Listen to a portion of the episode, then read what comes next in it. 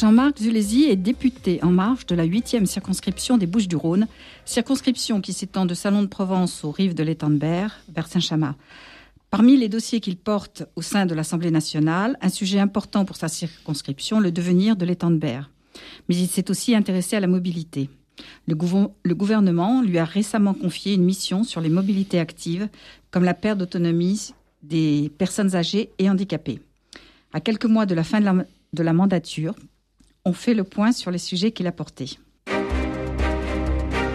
Politique et déjà, l'entretien politique sur Dialogue RCF, Emmanuel Michel.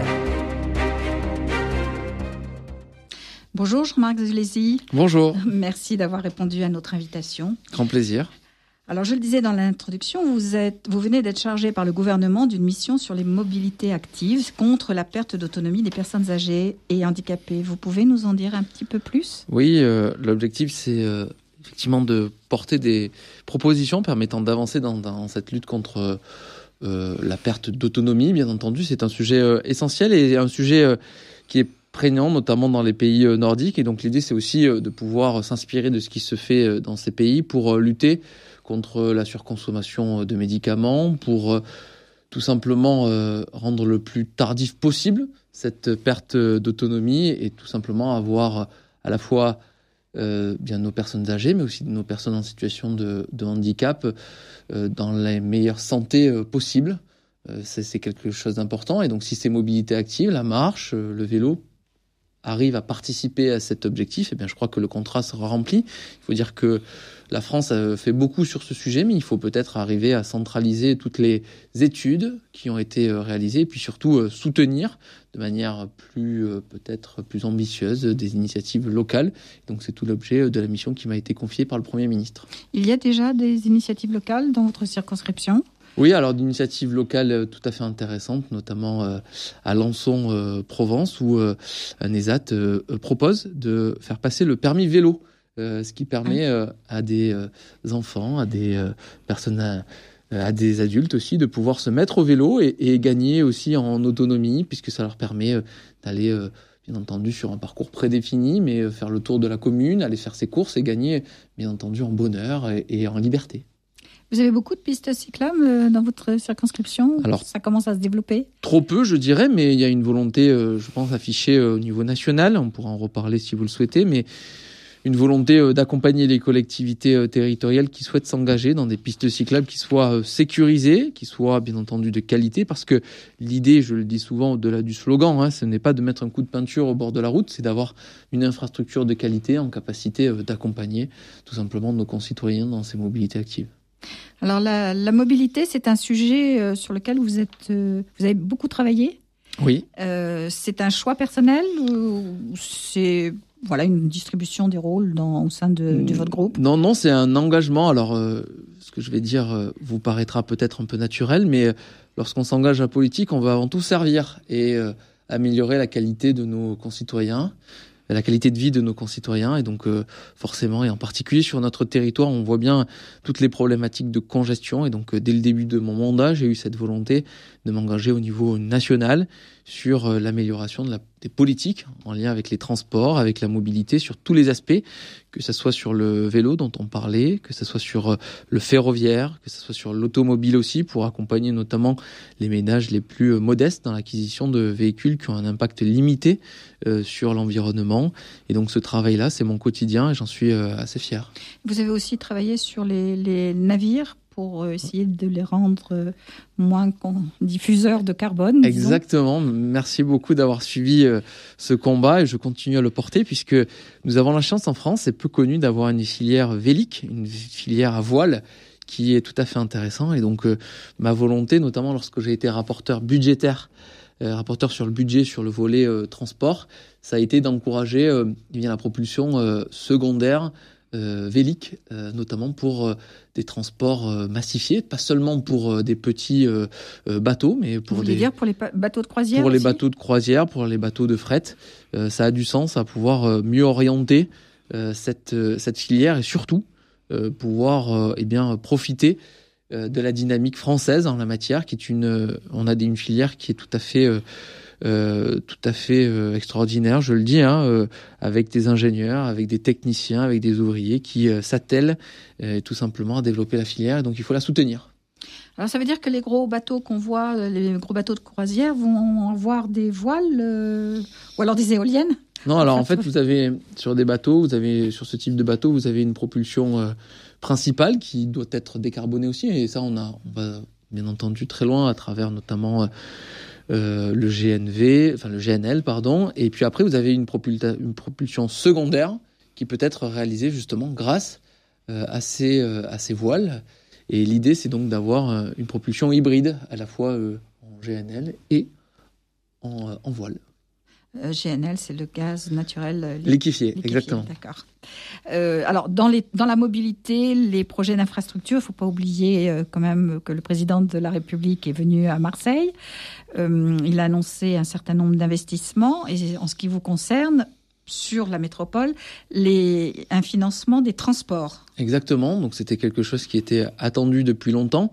Le président de la République, dans son discours euh, au Faro, a annoncé ses moyens. Et donc, euh, au-delà du discours, nous avons, euh, je dirais, embrayé le pas, puisque nous avons porté l'initiative d'inscrire la volonté du président de la République et, et travailler avec euh, la métropole ex-Marseille-Provence, je le dis, hein, avec sa présidente, euh, avec qui on a très bien travaillé sur, le, sur le sujet. Et donc effectivement, nous avons euh, voté ce milliard pour les transports dans la métropole ex-Marseille-Provence, avec à la fois 250 millions d'euros, je dirais alors les puristes n'apprécieront pas parce que c'est pas forcément le terme, mais c'est pour que tout le monde comprenne, 250 millions d'euros d'argent euh, pure, en fin de compte, lissée dans le temps, et puis euh, des sortes de... Vous voulez dire que ça n'est pas une subvention c'est Alors, 250 millions d'euros directement de subvention à travers justement un engagement euh, pluriannuel, et puis après 750 millions d'euros plutôt de prêts, sorte de prêts garantis par l'État pour accompagner la collectivité territoriale dans son choix d'investir sur la mobilité. C'est quelque chose qui est très attendu, et en particulier le fait de pouvoir bien travailler sur le euh, sur les quartiers nord de Marseille où il manque un transport public digne de ce nom.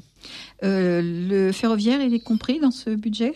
Le ferroviaire est compris euh, dans ce budget aussi.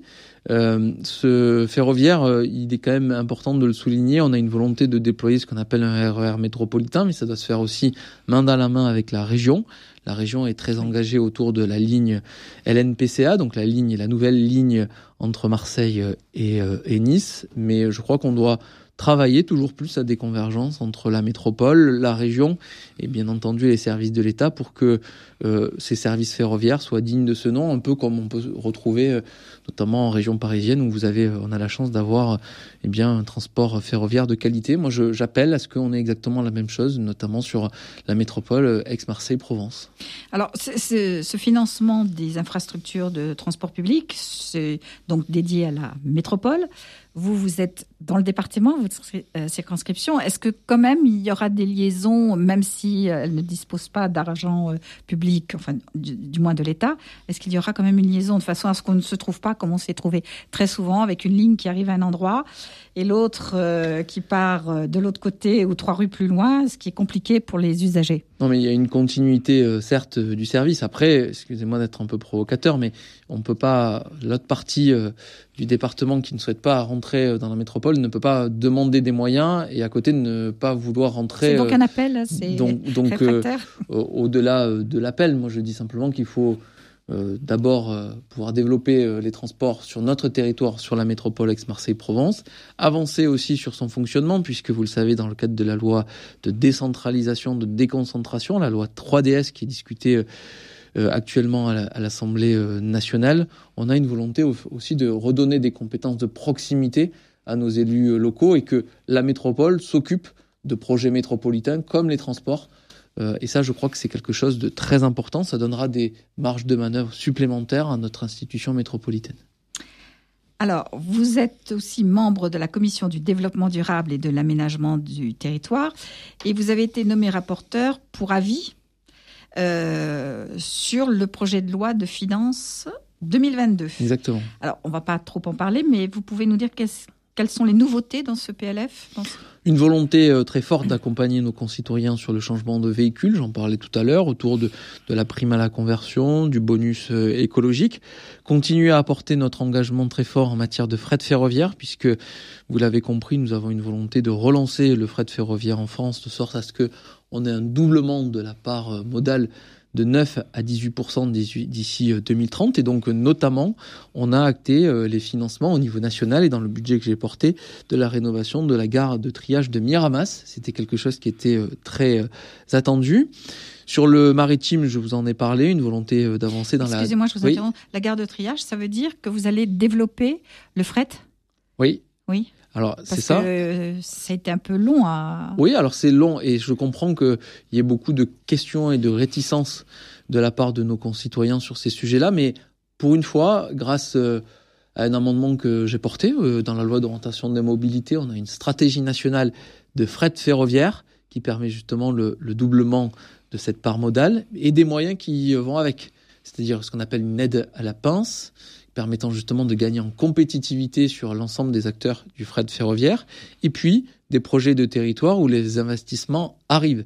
Je donnais euh, euh, l'exemple de la gare de triage de Miramas, c'est un bon exemple, mais on a envie d'aller plus loin, notamment avec euh, la plateforme Clé Sud, où notre volonté est là aussi d'avoir des infrastructures permettant à ce que les trains de fret ferroviaire puissent rentrer au plus proche de la logistique, de sorte à ce que alors, on n'aura jamais 100% des camions et c'est ah normal. Clé Sud, pour nos Clé Sud, c'est une, plateforme logistique euh, à côté euh, de Miramas, mmh. entre Miramas et Grance, où vous avez. C'est une des plus grandes plateformes logistiques euh, du sud de l'Europe. Je le dis avec un savoir-faire, des compétences, beaucoup d'emplois aussi.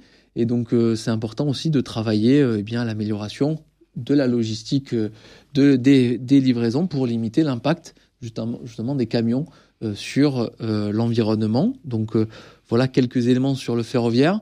Vous l'avez dit tout à l'heure, une volonté d'avancer sur le maritime avec la décarbonation là aussi euh, des, euh, des, bateaux, que ce soit des bateaux de fret ou des bateaux de, croisière. Et euh, nous, ceux qui nous écoutent aujourd'hui sont bien au courant de ce qui se passe, notamment à Marseille avec ces, ces bateaux de, de, croisière, avec les conséquences que ça a sur la santé de nos, de nos concitoyens. Donc nous avançons.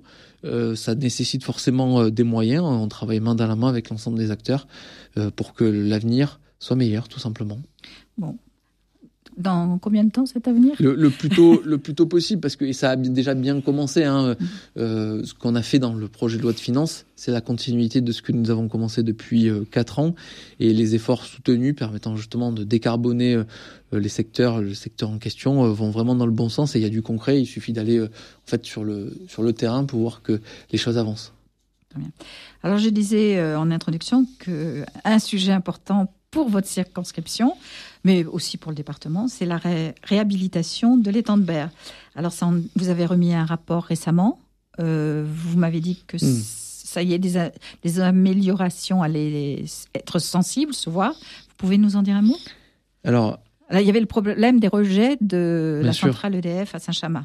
Alors ne trouvez pas ça euh, prétentieux, mais je, je, je pense que c'est même un sujet européen. C'est pas que ça ne touche pas que ma, ma circonscription. Et à l'heure où euh, la présidence française de l'Union européenne va commencer, je pense que la problématique de la réhabilitation de l'étang de Berre et en particulier l'amélioration de la qualité de l'eau doit être vue comme un exemple dans euh, ce que j'appelle la régénération de nos lagunes méditerranéennes. Et donc vous avez raison, j'ai porté euh, un rapport avec euh, les deux autres députés euh, du pourtour de, l'étang de Berre, avec des horizons politiques différents, mais ensemble, on a lié nos, énergies et, et, nous avons porté 20 propositions permettant cette réhabilitation. Ce rapport a été voté à l'Assemblée nationale, salué par l'ensemble des collègues. Et puis, euh, grâce au soutien de Barbara Pompili, ça a été repris par les services. Ministre de, Pardon, oui. de la transition. Ministre de la transition écologique. Euh, ça a été donc repris et, sous demande de, de, Barbara Pompili, ça a été repris par les services de l'État et une personne clé, admirable, qui fait euh, un très gros travail, Didier Kelfa, maire de Saint-Chamas, président du JPREP, donc c'est l'union des maires autour des dix maires autour du pourtour, eh bien, ils ont décidé de décliner ces 20 propositions permettant d'aller de l'avant. Et une des mesures clés, c'est, vous l'avez compris, la baisse des rejets de la centrale hydraulique de Saint-Chamas.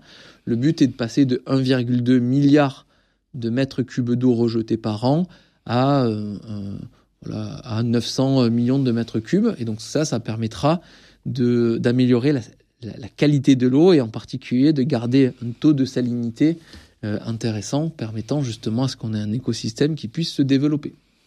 Et l'étang de Berre reprendre vie un peu avec la pêche, euh, tout ça Oui. Je le dis souvent, au-delà du slogan, les temps changent. D'accord. Les temps changent. Hum. Et vous pouvez le voir, euh, vous avez une biodiversité exceptionnelle et j'invite, je vous invite tous à venir notamment au parc de la Poudrerie à Saint-Chamas pour vous en rendre compte. Euh, on, a euh, une amélioration euh, de la qualité de l'eau année après année.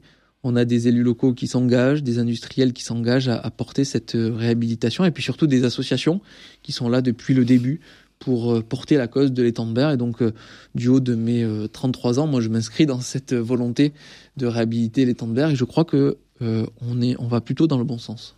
Alors, dans votre rapport, vous parlez aussi du bassin de décantation de Cadarache, que je ne connaissais pas, peut-être que d'autres auditeurs non plus. Vous pouvez nous en dire un mot? Oui, alors c'est un bassin qui a été euh, créé pour euh, justement retenir les limons, et de sorte à ce que ces limons ne se rejettent pas dans l'étang de berre. Et donc, euh, malheureusement, parce qu'on n'a pas su enfin les autorités à l'époque n'ont pas su créer de filière de valorisation, euh, ces bouts n'ont jamais été sortis de ce bassin de décantation. Donc dans le rapport, je demande que euh, on puisse euh, créer justement à l'heure où on veut promouvoir l'économie circulaire, valoriser l'agriculture et c'est bien normal. Je demande à ce que ces bouts peuvent servir Exactement, peuvent servir à l'agriculture. Exactement, peuvent servir à l'agriculture. Pourquoi pas d'énergie Enfin, ça, toutes les filières doivent peut-être. Il, faut, il faut faire preuve d'imagination. Exactement. Surtout qu'on a, je le dis, sur notre territoire, euh, des gens qui ont plein d'idées, qui ont envie euh, tout simplement euh, de, de s'impliquer sur ces sujets-là. Donc, allons-y. Et forcément, vous vous en doutez, ça aura des conséquences bénéfiques sur notre étang de berre. Alors on va écouter maintenant Dans les yeux de ma mère chanté par Na, que vous, chanson que vous avez choisie, euh, Jean-Marc Zulési. Vous nous dites pourquoi?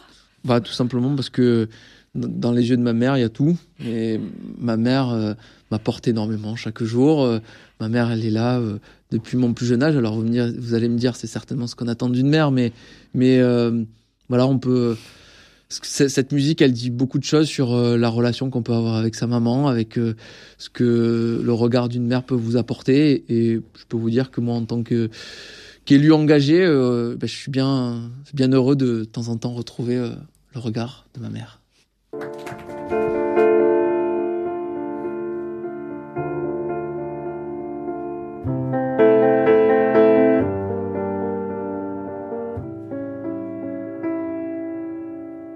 Yeux de ma mère, j'ai vu comme c'est beau, j'ai vu comme c'est dur, j'ai vu comme la vie. Dans les yeux de ma mère, adresser des flambeaux, raviver des blessures doucement dans la nuit. Dans les yeux de ma mère, j'ai vu des arcs-en-ciel, j'ai même vu mon père, j'ai même vu mon père. Dans les yeux de ma mère, je suis à la recherche de la belle inconnue je connais si bien. Dans les yeux de ma mère, j'ai vu mille batailles, j'ai vu mille prières, j'ai vu comme l'aventure. Dans les yeux de ma mère, a brisé des murailles, dépasser des frontières, j'ai vu l'amour pur. Dans les yeux de ma mère, je devine son rire, il résonne dans l'air, il résonne dans dans les yeux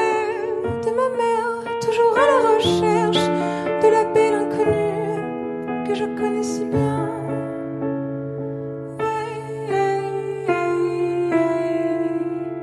Dans les yeux de ma mère, j'aimerais me noyer, j'aimerais me lever et j'aimerais me perdre dans les yeux de ma mère pour trouver son secret, déceler son cœur et son âme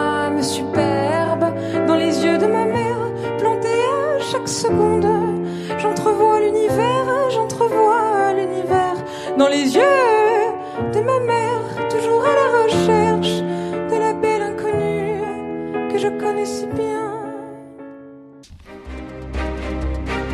Politique et déjà, l'entretien politique sur Dialogue RCF, Emmanuel Michel nous sommes avec Jean-Marc Zulési, député de la 8e circonscription des Bouches-du-Rhône. Jean-Marc Zulési, c'est votre premier mandat?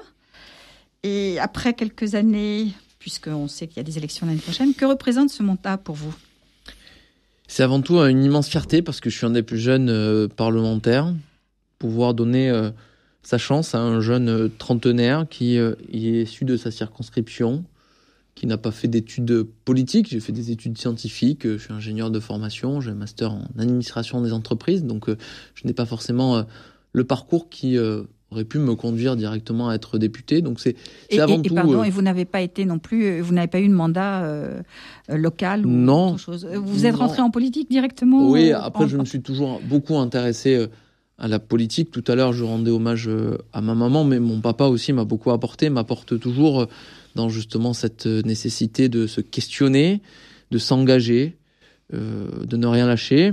Et donc ça, je le mets en application chaque jour dans le cadre de ce mandat. Et puis, euh, je, tout à l'heure, je vous disais que cet engagement, il, est là aussi pour apporter euh, du bien à nos concitoyens, changer euh, positivement la vie des gens. Et je crois que dans le cadre du mandat qui est le mien, notamment sur ces sujets de, de développement durable, d'aménagement du territoire, de transport, eh bien, j'œuvre utilement à cette cause. Alors vous intervenez aussi dans les écoles, m'avez-vous dit, les collèges, les lycées. Et récemment, vous êtes intervenu euh, auprès de, au lycée euh, Les Ferrages, c'est ça? Oui, à, Saint-Chamond, euh, qui est un lycée qui a reçu la labellisation Euroscol. Vous pouvez nous en dire un mot? Bien sûr. Alors, je suis intervenu avant, sur le sujet du, de l'engagement citoyen et l'engagement d'un parlementaire plutôt au collège de Lafare. Et puis, euh, dernièrement, vous l'avez dit, vous l'avez très bien dit, euh, au lycée des Ferrages à Saint-Chamas, où vous avez un proviseur qui s'est engagé avec son équipe pour qu'il y ait justement une dimension européenne dans un lycée euh, professionnel. Ça, j'insiste bien parce qu'on a plutôt tendance à penser que c'est plutôt réservé à la filière générale. Non, vous avez là un cahier des charges très précis sur ce dispositif que vous avez cité, où des jeunes s'engagent sur cette thématique européenne partent à l'étranger pour euh, tout simplement aller découvrir de nouvelles pratiques qui, euh, par exemple, sur le sujet du textile, là, euh, nous échangions lorsque j'ai fait cette intervention au lycée des Ferrages avec des jeunes qui étaient partis en Espagne dans une usine textile découvrir d'autres techniques et ça sert dans le cadre de leur formation. Donc cette dimension européenne, elle est, elle est essentielle. Euh, et donc, je pense que c'est important de la mettre en avant à travers justement euh, le propos que nous avons aujourd'hui. Des actions qui vont aussi se développer, puisque la France, faut le rappeler, prend la présidence du Conseil de l'Europe en janvier 2022. C'est important de le souligner. On a l'honneur d'avoir euh, la présidence française de, de l'Union européenne, avec un président de la République qui est très engagé sur ces sujets-là. Nous sommes avant tout des, des pro-européens. On aime forcément la France et je pense que on peut être pro-européen et à côté adorer et même chérir euh, son pays, euh, l'un n'empêche pas l'autre, mais il est important d'avoir cette dimension européenne, cette Europe de la paix, cette Europe de l'industrie, cette Europe de l'environnement, euh, pour tout simplement construire un avenir, meilleur là aussi. Alors quand vous intervenez auprès des enfants, des collégiens, lycéens et écoliers, euh, quelles questions vous pose-t-il On vous parle, comme vous faites partie de la commission de développement durable, est-ce qu'il vous demande ce que c'est, ce que vous faites, ce que l'État fait? Qu'est-ce que vous leur répondez? D'abord, c'est un échange euh, très riche parce que les questions sont diverses et variées. Ça va à la fois de mon, mon parcours, ce que je porte à l'Assemblée, euh, ma, rémunération, euh, euh, si j'ai des enfants, oui. si j'ai des enfants, euh, si je suis si je suis marié, comment est-ce qu'on fait pour devenir député, quand est-ce que quand est-ce que quand est-ce qu'a lieu l'élection, est-ce que je vais me représenter, est-ce que j'ai déjà vu le président de la République, voilà, les questions sont nombreuses et on voit en fait un vrai intérêt de notre jeunesse pour l'engagement. Et ma volonté, je le dis toujours, parce que j'en suis peut-être à une, trentaine ou ouais, 35 classes que j'ai pu visiter depuis le, début euh, du, euh, de mon mandat. Il y a deux objectifs. Premier et avant tout celui-ci, s'engager. S'engager dans le monde associatif, s'engager dans un parti euh, politique, pourvu qu'il soit républicain avec un grand R, bien entendu. Et, et bien entendu, le deuxième sujet, c'est en quoi est-ce que on est utile, en quoi est-ce que le député est utile à la nation, parce que forcément, ce sont des élus qui, de temps en temps, peuvent paraître loin du terrain, et donc c'est important de montrer en quoi est-ce que les parlementaires peuvent changer la vie des gens. Alors justement, vous dites loin du terrain, le député. C'est vrai qu'on entend de temps en temps des, élus qui disent oui, ça serait bien d'avoir un mandat euh, national et un mandat local, député-maire, pourquoi pas, on revient à, ce qu'on avait supprimé. Est-ce que vous pensez que vous, député, qui siégez à l'Assemblée nationale, qui traitez des sujets nationaux, vous avez un bon regard quand même sur euh, le territoire local euh, de votre circonscription? Oui, parce que j'y suis né. J'y suis né, donc je connais... Euh, très bien ma circonscription. Euh, j'ai un bon, je pense avoir un, bon contact avec les maires de ma circonscription. Donc euh, là aussi, il y a ce que j'appelle le aller vers. Il faut aller vers ces élus, leur poser des questions, échanger avec eux. Je prenais l'exemple tout à l'heure de Didier Kelfa sur le sujet de l'étang de Berre. On a travaillé ensemble, on va sur le terrain, on comprend les sujets ensemble. Et puis après, à moi de les porter au niveau national. Et puis n'oublions pas que si des élus nationaux, des parlementaires veulent être élus au niveau local, ils peuvent l'être, sauf qu'ils ne peuvent pas être adjoints ni maires. Donc ils peuvent toujours être dans un conseil municipal s'ils le souhaitent. D'accord. Mais donc on peut très bien avoir une bonne vision de son territoire et faire des choses pour son territoire. J'en suis convaincu. Euh, D'abord en discutant avec tout le monde. Exactement. On n'est pas obligé d'avoir 36 000 de... On est bien d'accord. Mandats, d'accord. Et j'en suis euh, humblement la preuve vivante et ceux qui en doutent, euh, ben, je les invite à venir avec moi sur le terrain. D'accord.